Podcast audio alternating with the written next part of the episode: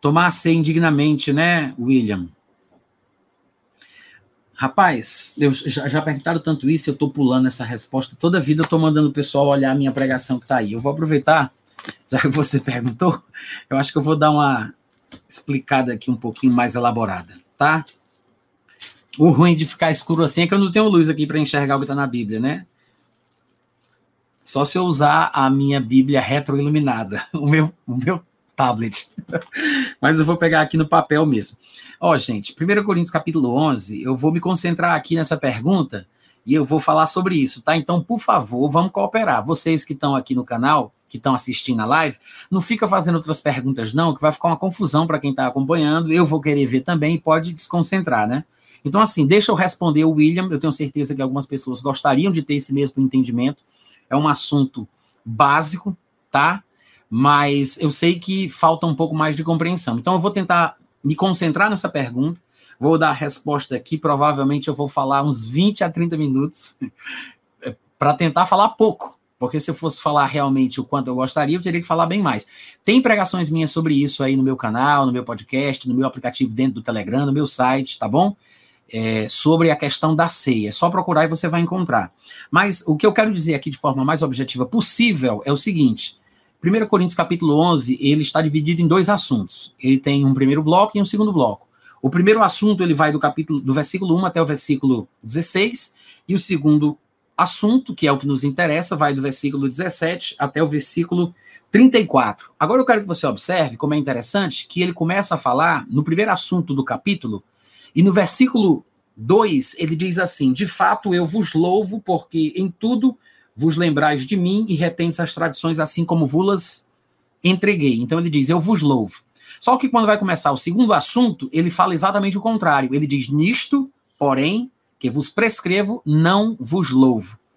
Então, o que, o que a gente tem que entender aqui, a primeira coisa é que é possível uma comunidade cristã, um crente, estar certo numa área e estar errado na outra, tá, gente? Isso é perfeitamente possível.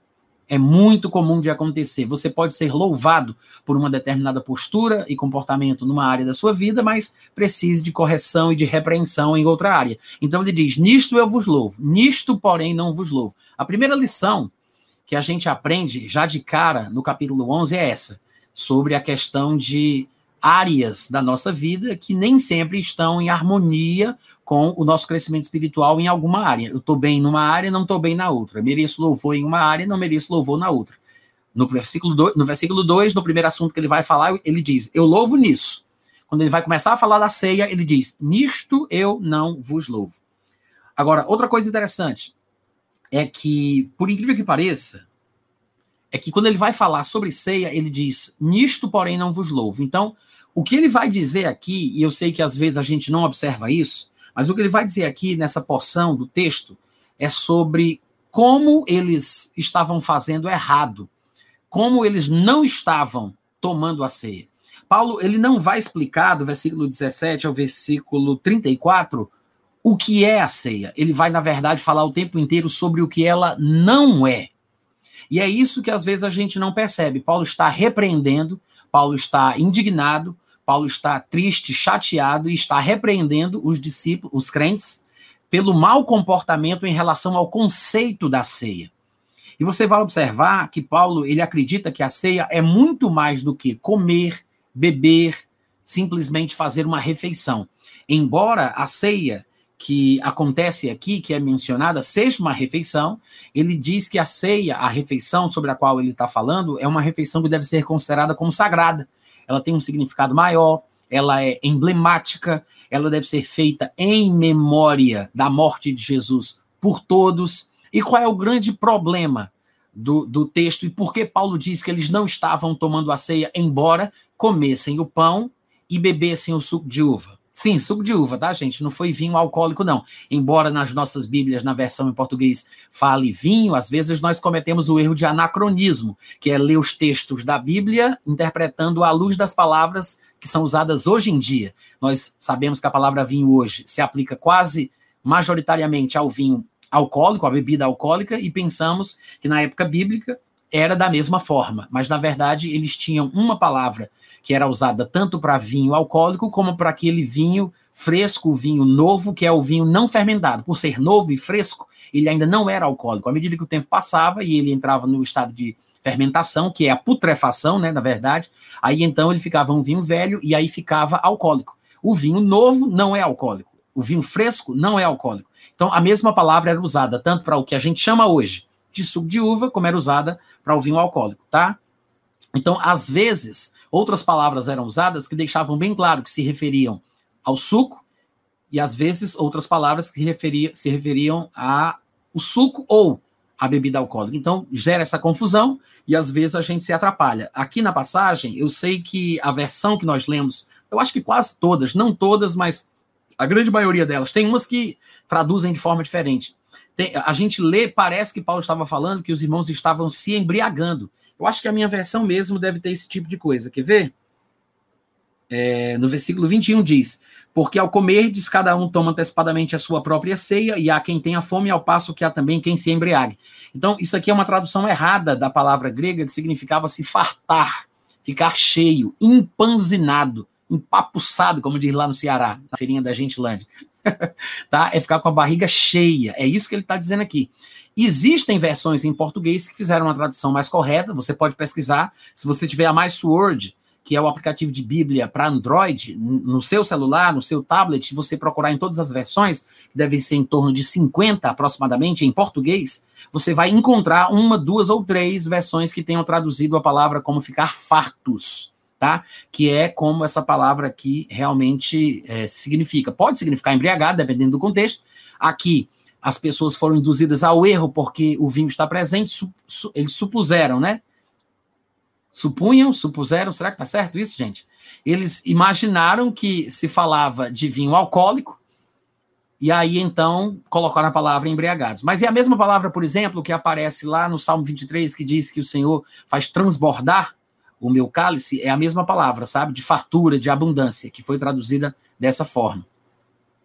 É, claro que eu estou falando da versão grega do Antigo Testamento, né? Porque o Antigo Testamento foi escrito em hebraico, mas lá pelo ano 300, 200 e pouco, ele foi traduzido para o grego. Então, na versão grega, usaram a mesma palavra que aparece aqui, tá? Mas, é, vamos pular esse assunto. Então, o que é que acontece? Era uma refeição com bebida, com comida, não bebida alcoólica, até porque a ceia que nós comemoramos, que nós celebramos, é uma extensão da Páscoa judaica.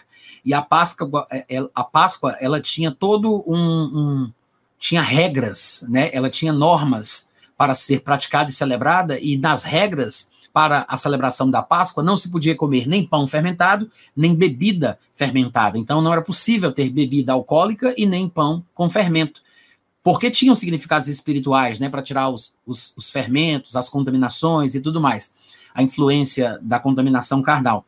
Então, a, a Páscoa, ela, ela, ela tinha que ser celebrada assim para representar uma verdade espiritual maior mais profunda. Então, a ceia ela é uma extensão da Páscoa. Então, não tinha como ser uma bebida alcoólica, porque isso aqui é uma extensão da Páscoa, e a Páscoa ela é muito bem é, detalhada nos livros é, de Moisés, né, na lei de Moisés, no Pentateuco, ou na Torá, como se chama também pelos judeus. Bom, voltando ao assunto, era uma refeição sagrada, porque lembrava a morte de Jesus por todos. Qual era o problema? Porque as pessoas estavam celebrando a ceia, que lembrava da morte de Jesus por todos, enquanto estavam de mal com os outros. É paradoxal, né? É uma coisa totalmente incongruente. Como é que eu vou para o momento de celebrar a ceia, que lembra da morte de Jesus por fulano de tal, se eu não estou falando com fulano de tal? Se eu estou de mal de fulano de tal? Se eu brigo com fulano de tal? Se eu estou com raiva de fulano de tal? A ceia ela é justamente a lembrança da morte de Jesus pela pessoa que supostamente é meu inimigo, ou que me fez mal, com quem, com quem briguei, é, de, com quem parei de falar. Então, esse era o problema dos, dos irmãos em Corinto, tá? Esse é o problema dos irmãos em Corinto. Ó, para quem tem dúvida, como a querida irmã Márcia aí, que não entende bem das questões do vinho, é, se de repente alguém tiver na mesma confusão aí que ela, nem né, não conhecer bem da história e tudo mais, eu aconselho vocês a procurarem no meu site um estudo sobre vinho. Tem três textos de vinho. Você coloca na barra de pesquisa, tá no meu aplicativo também. Você coloca sobre, coloca a palavra vinho, vão, vão aparecer três textos. É, tem um, do, tem uma parte 1 e a parte 2, e tem um textinho curto que eu postei numa rede social e acabou indo para o site também. Mas os mais importantes são a parte 1 e, parte 2. É, vinho, eis a questão, beber ou não beber, uma coisa assim. E para quem quiser se aprofundar no estudo do vinho e realmente entender o que significa isso, o que a Bíblia ensina, e não ficar falando besteira na internet nem nada, é, eu te aconselho a estudar o que está na Bíblia de Estudo Pentecostal sobre vinho. Tem estudos lá completos, bem abrangentes, que mostram a questão do vinho ao longo da história e o que aconteceu de lá para cá e como é que o vinho era usado na comunidade de Israel, tá bom? Embora, claro, muita gente bebesse para se embriagar. E nós temos registros de pessoas bebendo e ficando bêbados, mas não é por isso que isso deva ser feito por nós também. Nós temos registros de Davi matando o homem para ficar com a mulher dele, mas não quer dizer que porque está na Bíblia a gente também tem que fazer, tá? Mas pesquisem antes de ficar usando isso como desculpa para beber, fumar maconha e fazer qualquer outra coisa que vocês têm vontade. Façam por vontade, porque querem, assumam isso, mas não usem a Bíblia como desculpa, tá? Então, voltando para 1 Coríntios, capítulo 11, qual era o problema? Era a falta de comunhão, era a falta de era a falta de consideração pelo irmão. Esse era o problema. Então, quando você entende o significado da ceia, que é a morte de Cristo pelos outros, e quando você entende que Paulo está repreendendo e não louvando o comportamento dos discípulos porque eles não estavam tendo comunhão, eles estavam é, de forma egoísta participando daquela refeição, cada um tomava antecipadamente a sua própria ceia, cada um comia sozinho, ninguém olhava nos olhos do outro, ninguém falava com ninguém, havia uma intriga. Eu levava comida para fazer a refeição e eu comia sozinho, eu comia com os meus amiguinhos, eu não compartilhava com todos os povos, com os irmãos da igreja, quem era mais pobre, mais carente, que não levou muita comida, ficava escanteado. Então, era uma coisa ridícula, era um comportamento social inapropriado não estava refletindo o amor, que é a marca maior do cristão que segue a Jesus. O próprio Jesus disse que o mundo nos conheceria porque nós amamos os nossos irmãos. Na verdade, Jesus disse que devemos, inclusive, amar os inimigos, orar pelos que nos perseguem. Então, se a igreja não estava servindo de exemplo no maior mandamento, o que é que estava errado? Basicamente tudo. Né? A essência do cristianismo é o amor. O amor é o que me faz não precisar do decálogo para agradar a Deus. Eu não preciso me importar com o que o decálogo diz, porque quem ama não vai matar o seu próximo, não vai mentir, não vai invejar, não vai fazer o que o decálogo fala. Ou seja, as leis que estavam nas tábuas de pedra passaram para a lei, passaram para as tábuas do nosso coração. Nós que recebemos o um novo coração, que nascemos de novo, temos a norma da lei gravada em nosso coração. Deus derramou o seu amor em nosso espírito, né? Então, por causa da nova natureza que nós temos, nós servimos de lei para nós mesmos. Então, não amar é cometer o maior pecado, basicamente. É um dos erros mais graves para o cristão. Porque se o amor é a marca essencial do cristão que nasceu de novo, porque a Bíblia diz isso em diversos lugares, né? Eu sei que eu passei da morte para a vida. Eu sei, eu não preciso que um profeta venha colocar a mão na minha cabeça. Eu não preciso que alguém confirme ou que um anjo apareça. Eu sei, eu sei que eu passei da morte para a vida porque eu amo os irmãos. Quem não ama, permanece na morte. E vocês sabem que aquele que odeia o seu, seu irmão é assassino, e um assassino não tem a vida eterna permanente em si. Então, é mais fácil uma pessoa perder a salvação e a comunhão com Deus por falta de amor, por ódio, sentimento de vingança, mágoa, falta de perdão, do que por cigarro que ela fuma, tá? Ou por causa de vinho, que as pessoas gostam de usar a Bíblia como desculpa para beber, né? É mais fácil a pessoa perder a comunhão com Deus por falta de amor, por ódio, do que qualquer outra coisa. E é exatamente esse o contexto da questão da ceia. E se você tiver isso em mente e compreender essa grande verdade, fica mais fácil de compreender o que é que Paulo tem em mente quando ele diz que os irmãos estavam tomando a ceia do Senhor indignamente. Por quê? Eles estavam tomando a ceia sem considerar o corpo de Cristo. É por isso que Paulo vai usar essas expressões, dizendo: vocês não estão discernindo o corpo de Cristo. Vocês não estão discernindo. Falta de discernimento, falta de compreensão, falta de consideração, falta de amor, falta de misericórdia, falta de perdão, de compaixão, fraternidade, etc, etc. Era esse o problema. Tomar ceia, que é a lembrança da morte, por outros, tomar a ceia com os outros sem falar com eles, sem ter comunhão, intrigados. A igreja dos Coríntios, como a gente já sabe, era bem carnal e havia intriga de uns para com os outros, e os irmãos estavam processando os irmãos, e eram coisas mínimas da vida que Paulo chegou a dizer: gente, não tem um sábio entre vós que possa julgar sobre as coisas mínimas da vida? Será que vocês vão ter que passar por essa vergonha de levar o irmão ao tribunal para resolver uma besteira, uma picuinha, uma coisa que não vale nada? Aí ele diz: o simples fato de já haver demandas entre vós já é uma vergonha, porque vocês estão fazendo o mal aos irmãos de vocês e ainda levam eles aos tribunais. Vocês deveriam antes era sofrer o dano, aguentar calado, pagar o pato, ser pego para Cristo falando sobre coisas mínimas. Eu não estou falando aqui sobre um marido carrasco, safado, que bate na mulher, ou uma mulher que bate no marido, sabe? Grosso, estúpido, que faz esse tipo de coisa. Não é isso que eu estou falando, não, porque nesse caso aí a gente tem que chamar a polícia, prender o marido e sair dessa casa. Manda ele embora, né? Que vá, vá para o quinto dos infernos, que o diabo que te carregue, né? Manda embora. Agora, eu estou falando sobre coisas mínimas da vida, porque os coríntios eram tão carnais que eles não suportavam as mínimas coisas que porventura alguém fizesse contra eles. Então, carnais como eram, partiam para a carnalidade e acabavam ficando intrigados e no final das contas iam tomar a ceia. Assim, com a maior cara de pau, né? Há um óleo de peroba, como diz lá no Ceará, um óleo de peroba para passar nessa cara de pau. Não sei nem se vocês sabem o que é óleo de peroba, mas é... então o que é que acontece? Eles participavam da ceia indignamente. Agora eu vou ler o texto e depois de ter feito essa introdução e esse comentário, eu, vou, eu vou tentar não me deter em todos os versículos, mas eu quero que você tenha em mente o que eu acabei de falar. E aí você vai compreender o significado. A partir do versículo 17, ele diz: Nisto, porém, que vos prescrevo, não vos louvo, porquanto vos ajuntais não para melhor e sim para pior. A igreja se juntando e a coisa ficando pior, tá mal, né? Aí ele fala: por quê? Por quê? que eu não vos louvo? Por quê que vocês, quando se juntam, em vez de melhorar, está piorando? Porque, antes de tudo, eu estou informado que há divisões entre vós quando vos reunis na igreja. E eu até acredito nisso. Então, veja, ele disse que a razão pela qual ele não os louvava e eles estavam se juntando e a coisa estava ficando pior é porque eles estavam desunidos, divididos, intrigados, que foi o que eu sugeri para vocês. E aí ele continua. Na verdade, eu acredito que seja assim, e eu vou falar uma coisa para vocês: até mesmo importa que haja partidos entre vós, para que também os aprovados se tornem conhecidos em vosso meio. O que é que Paulo quer dizer com isso? Ele não está falando sobre a necessidade imprescindível que dentro de toda igreja cristã existam divisões, existe divisão, partido, não é isso. Ele está falando o seguinte: numa situação extrema, é preciso tomar medidas extremas.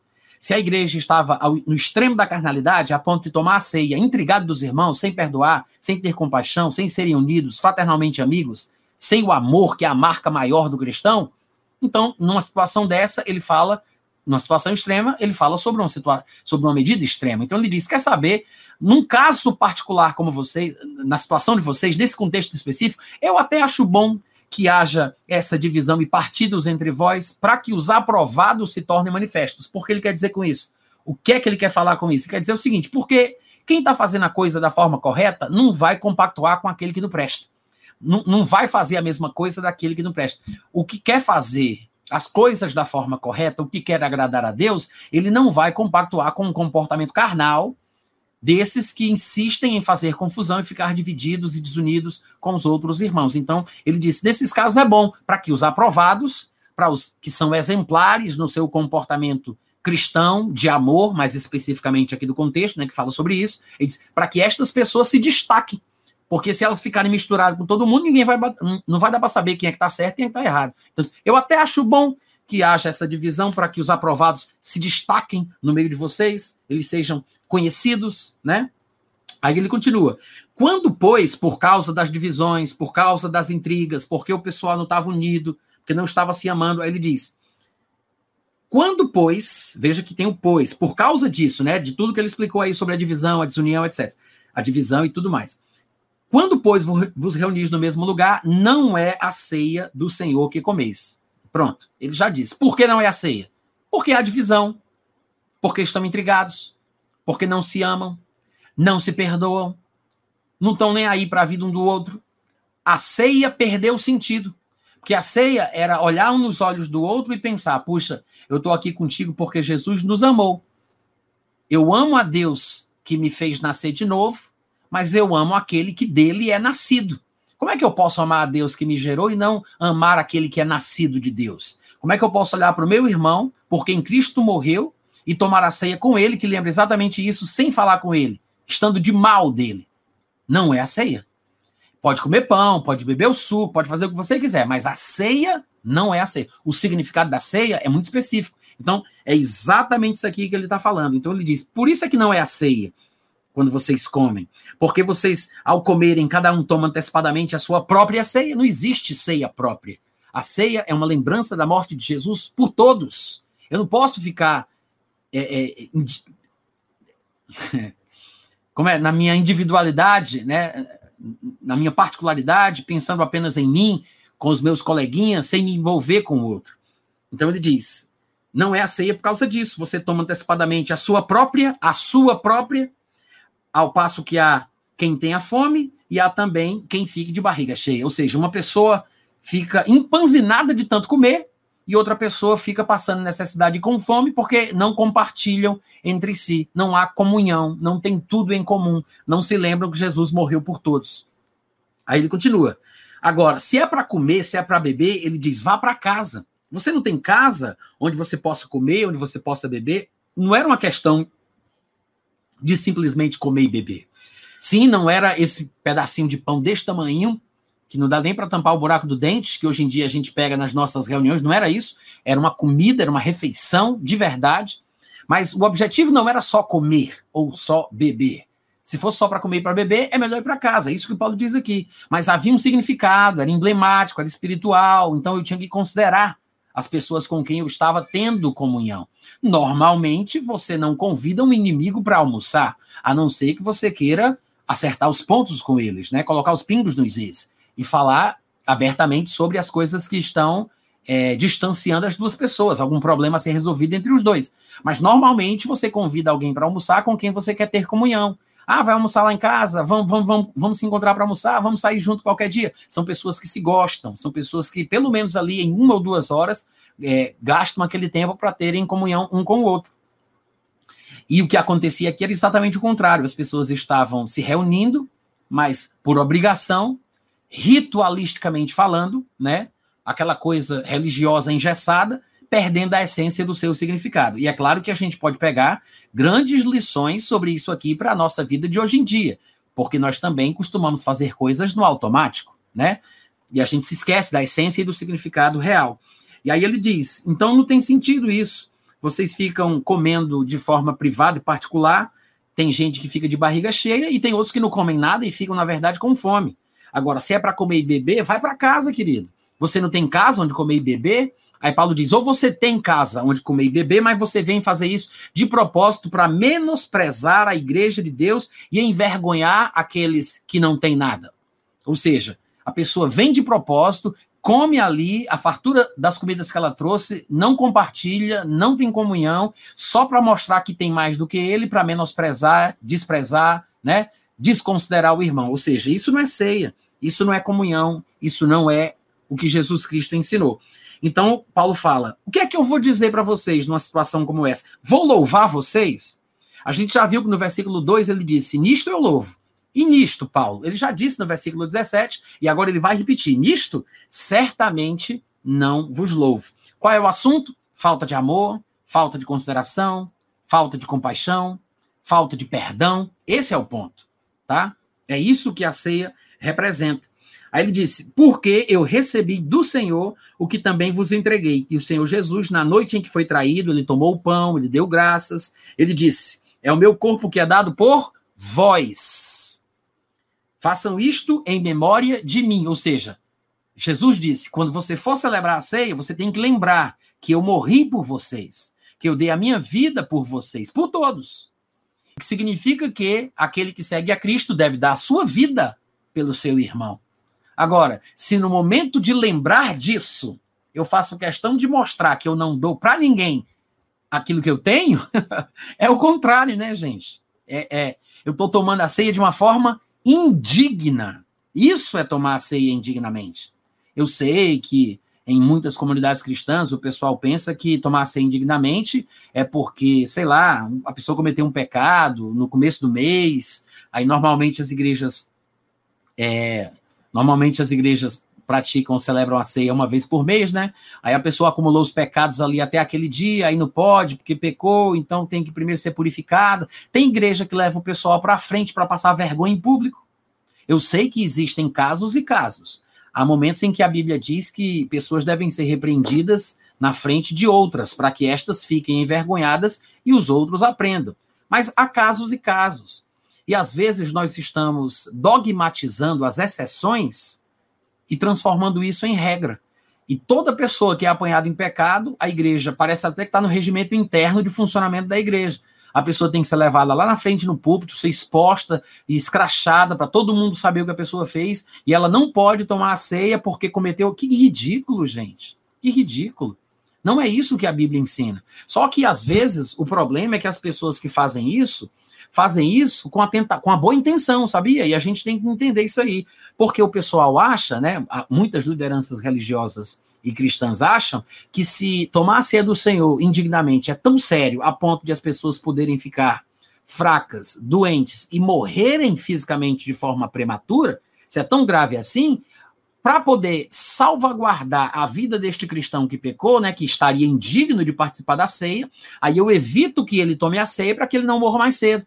É como se eu estivesse querendo fazer o bem por essa pessoa, sem perceber que, na verdade, não é nada disso que Paulo está falando. Mas veja que a gente tem que interpretar, né? E entender que há uma boa intenção por trás. Claro que eu estou aqui, é, eu estou aqui interpretando da melhor forma possível a intenção do coração de alguns líderes que expõem as pessoas nas suas comunidades cristãs é, no momento da ceia, dizendo por que elas não vão participar, tá? mas o contexto aqui bíblico de 1 Coríntios 11 não era esse. Até porque quando um cristão peca, que ele sabe que pecou, ele pode reconhecer o seu pecado, confessar aquele pecado, e a Bíblia diz que Deus é fiel e justo para perdoar o pecado e purificar de toda a injustiça. Tira in da injustiça e sobra a justiça, né? Então, automaticamente a pessoa volta à sua comunhão com Deus e ela pode chamar Deus de Pai sem nenhum complexo de inferioridade, como se o pecado jamais tivesse acontecido. Então, não há necessidade desse tipo de tratamento, sabe? É, que eu acho até triste, acho até muito triste. Estou é, falando sobre a questão da interpretação de 1 Coríntios 11, sobre a questão da ceia em si, e como a gente sabe que as coisas às vezes são tratadas por aí, né? Aí ele fala: Eu recebi do Senhor que vos entreguei, que o Senhor Jesus na noite foi traído, ele tomou o pão, ele deu graça, partiu. Inclusive, se nós fôssemos ler os textos dos evangelhos que falam sobre o momento da ceia, a, momento este a respeito do qual Paulo faz alusão aqui na passagem, é, Lucas 20, 22, por exemplo, João capítulo 13 e outros lugares, você vai ver que as lições que Jesus dá no momento da ceia, você vai lembrar que Jesus lavou os pés dos discípulos, você vai lembrar que Jesus falou sobre querer ser maior do que os outros. Ele falou que os governadores, os reis, é, são chamados de benfeitores e eles dominam os povos, mas que entre os discípulos não seria assim. Então, todas as lições que Jesus ensinou no momento da ceia foram lições de entregar a vida pelo outro, servir o outro, amar o próximo, ser humilde, considerar o outro como superior a si mesmo. São as lições que ele ensinou durante a ceia, que está associada ao conceito que Paulo é, sintetiza e traduz aqui para a gente, descriptografando tudo e mostrando que a essência do significado da ceia é o amor, né?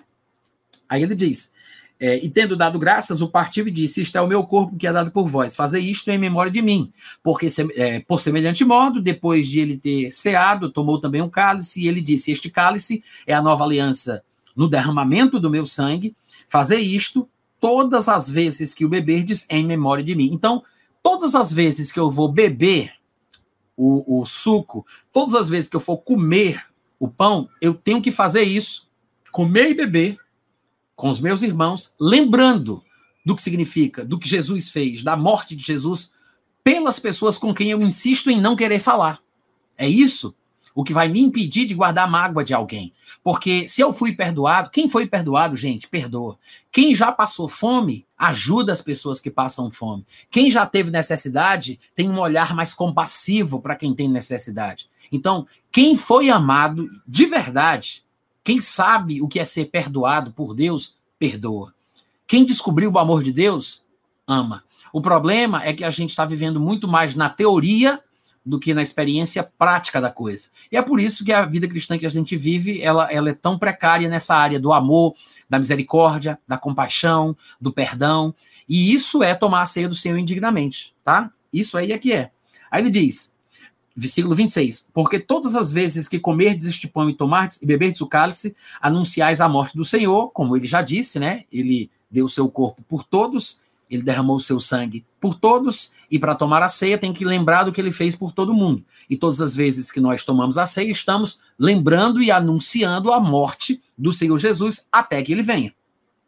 Por isso, aquele que comer, aquele que comer o pão ou beber o cálice do Senhor indignamente será réu do corpo e réu do sangue. Por quê? Porque se eu estou maltratando meu irmão, eu estou, na verdade, maltratando o corpo de Cristo.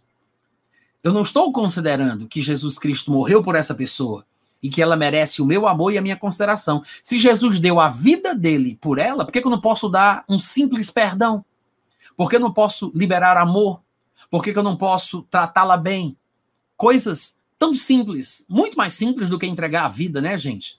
Então, essa é a questão. Você ser réu do corpo e do sangue de Jesus quando você participa da ceia de uma forma inapropriada. Porque é para tomar a ceia, lembrando da morte de Jesus pelos irmãos, pelo mundo, pelas pessoas. Se eu tomar de qualquer outra forma que não seja essa, já estou errado.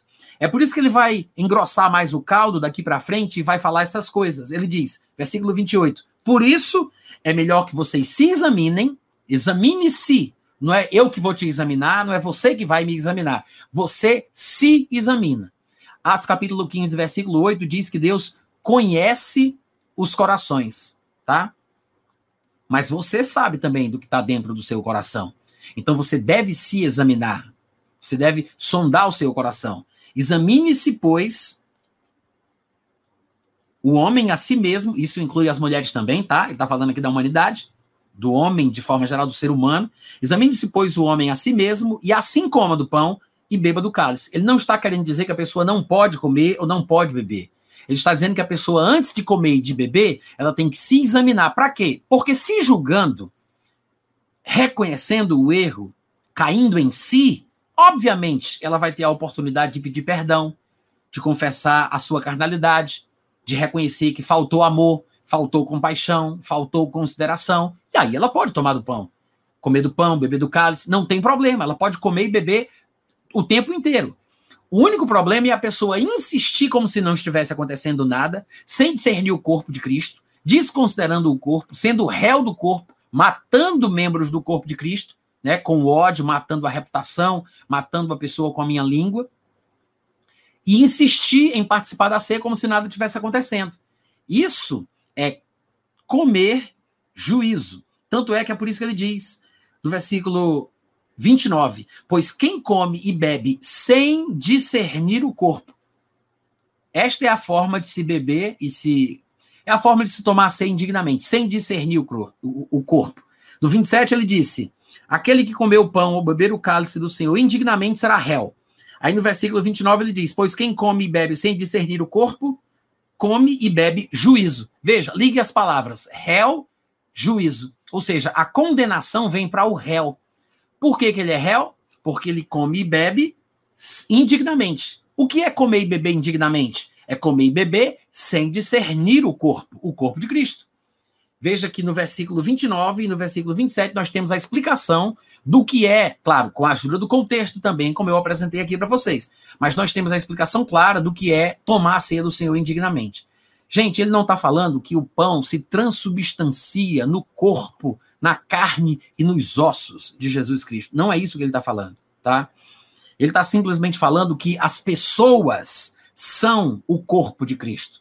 É por elas que Cristo morreu. Quando eu participo de uma ceia com alguém e nós comemos a mesma coisa, nós estamos, na verdade, ali nos tornando um.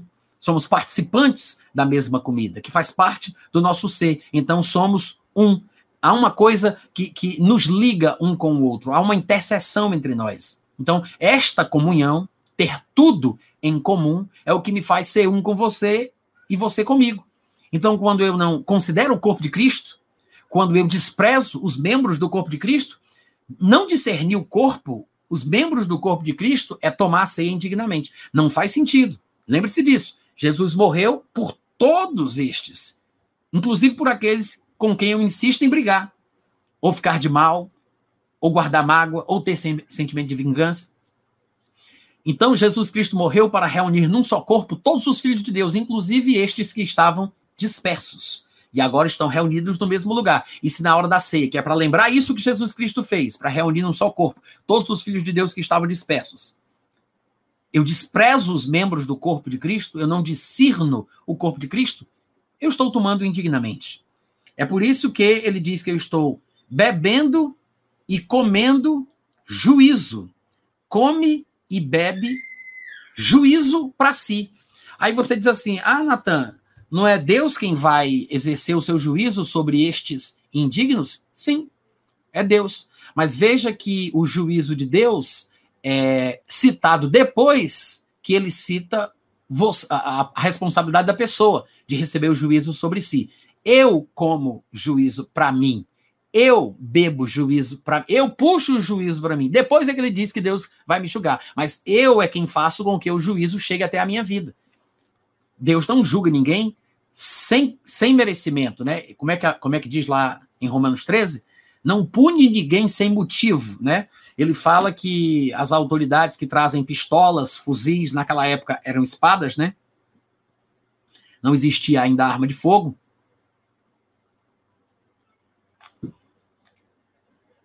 Então, lá em Romanos 13 diz que o soldado, o policial, a autoridade, não trazia a espada sem motivo. Trazia porque era um ministro de Deus, vingador, para punir os que mereciam. Se a pessoa faz o mal, ela tem que ter medo mesmo, porque não é sem motivo que a autoridade traz aquela espada. Ela vai usar, é para esse motivo, é para esse objetivo. Então, como o ministro, como a autoridade que traz uma pistola, um fuzil, uma espada, é representante de Deus e, e, e, e reflete o que o próprio Deus faria, então a gente entende que Deus pune, que Deus julga, que Deus mata, mas não sem motivo tá? Não é aquele conceito abestalhado que diz quando Deus mata, mata, quando ele fere, fere, porque Deus é Deus e é soberano. Não é esse sentido louco, né? Que as pessoas estão criando aí para falar sobre Deus, para tentar justificar a sua soberania. Mas soberania não é a mesma coisa dessa caricatura que o pessoal pinta sobre um suposto controle absoluto de Deus em todas as coisas. Como se, inclusive, o pedófilo, o sequestrador, o que decepa, esquarteja uma pessoa, só faça isso porque Deus quis, porque se não fosse Deus querendo, Deus não, Deus não era mais soberano porque não estava controlando tudo. Palhaçada isso. Não é isso que a gente está falando aqui, não. Tá? Mas veja que. veja que ele está falando aqui que a pessoa que faz aquilo que não deve, ela vai ser punida. Ele está comendo e bebendo juízo. É uma linguagem figurativa, mas como ensina Romanos 13, Deus julga, pune, mata, mas não sem motivo, tá? Não é sem motivo, aleatória. Não é assim que funciona, não, tá? E aí ele diz: é, é por isso, versículo seguinte, é por isso, eis a razão porque Há entre vós muitos fracos, ele estava falando sobre fraqueza espiritual, irmãos que, que, que tinham esfriado na fé, espiritualmente fracos, doentes, e não poucos que estavam morrendo, morrendo desnecessariamente antes do tempo. Fraqueza espiritual, doença e morte. O que era isso, Paulo? Juízo. Come e bebe juízo para si. Eis porque há entre vós fracos, doentes e não poucos que morrem. Por quê? Porque se nos julgássemos, como ele aconselhou lá no versículo 28, examine-se, pois, e coma e beba. Não coma e beba sem considerar o seu coração, porque se o nosso coração não nos acusar, nós temos confiança diante de Deus. Se o nosso coração nos acusar, nós temos que reconhecer o nosso erro, confessar o pecado. Deus é fiel e justo para perdoar o pecado e purificar da injustiça. Pede perdão à pessoa, reconhece o erro, faça as pazes, se conserte como irmão e continue a sua vida. E tome a ceia, né? Mas, se a pessoa não se examina, se ela não se julga, aí ela pode entrar no juízo de Deus, porque Deus não pune sem motivo. Eis porque há fracos doentes e não poucos que dormem. Porque se nos julgássemos a nós mesmos, como foi dito no versículo 28, se nos julgássemos a nós mesmos, não seríamos julgados. Julgados por quem? A gente sabe que é por Deus, né, gente? Aí ele fala, mas quando somos julgados, na verdade estamos sendo disciplinados pelo Senhor para não sermos condenados com o mundo. E você sabe que a condenação do mundo é o lago que arde com fogo e com enxofre, né? Então, ele está falando aqui: quando somos julgados, somos disciplinados pelo Senhor para não sermos condenados com o mundo. Assim, pois, irmãos, quando vos reunis para comer, tenham consideração uns pelos outros. Não comam a sua ceia antecipadamente. Não ajam de uma forma é, desinteressada pelas necessidades dos outros. Tenham comunhão, se importem com os outros, compartilhem o que vocês têm. Olhem nos olhos do outro, deem um pouco das, das comidas que vocês trazem. Esperem uns pelos outros, a fim de não vos reunirdes para juízo. Quanto às demais coisas, eu as ordenarei quando for ter convosco. Então, é esse o significado da ceia, tá, gente?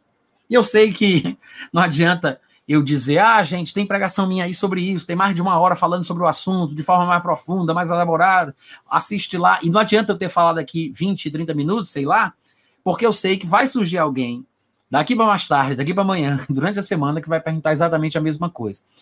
Eu gostaria de não precisar dizer assim, ah, assiste lá, ouve lá. Eu gostaria de responder, porque eu sei que sempre chega gente nova, às vezes o pessoal não acha a pregação, às vezes o pessoal não tem disposição de procurar, nem todo mundo é tão interessado assim, né, de, de, de garimpar o material, de ir atrás, de passar uma hora ouvindo a pregação, de, mesmo que seja acelerado. Eu gosto de ouvir muita pregação, mas eu acelero, coloco em 2.0 aqui no YouTube para ouvir rápido. Mas fica aí, tá? Minha explanação resumida mas espero que tenha sido bem explicada e que ilumine o coração não só do irmão lá que fez a pergunta, mas que ilumine todo mundo, tá?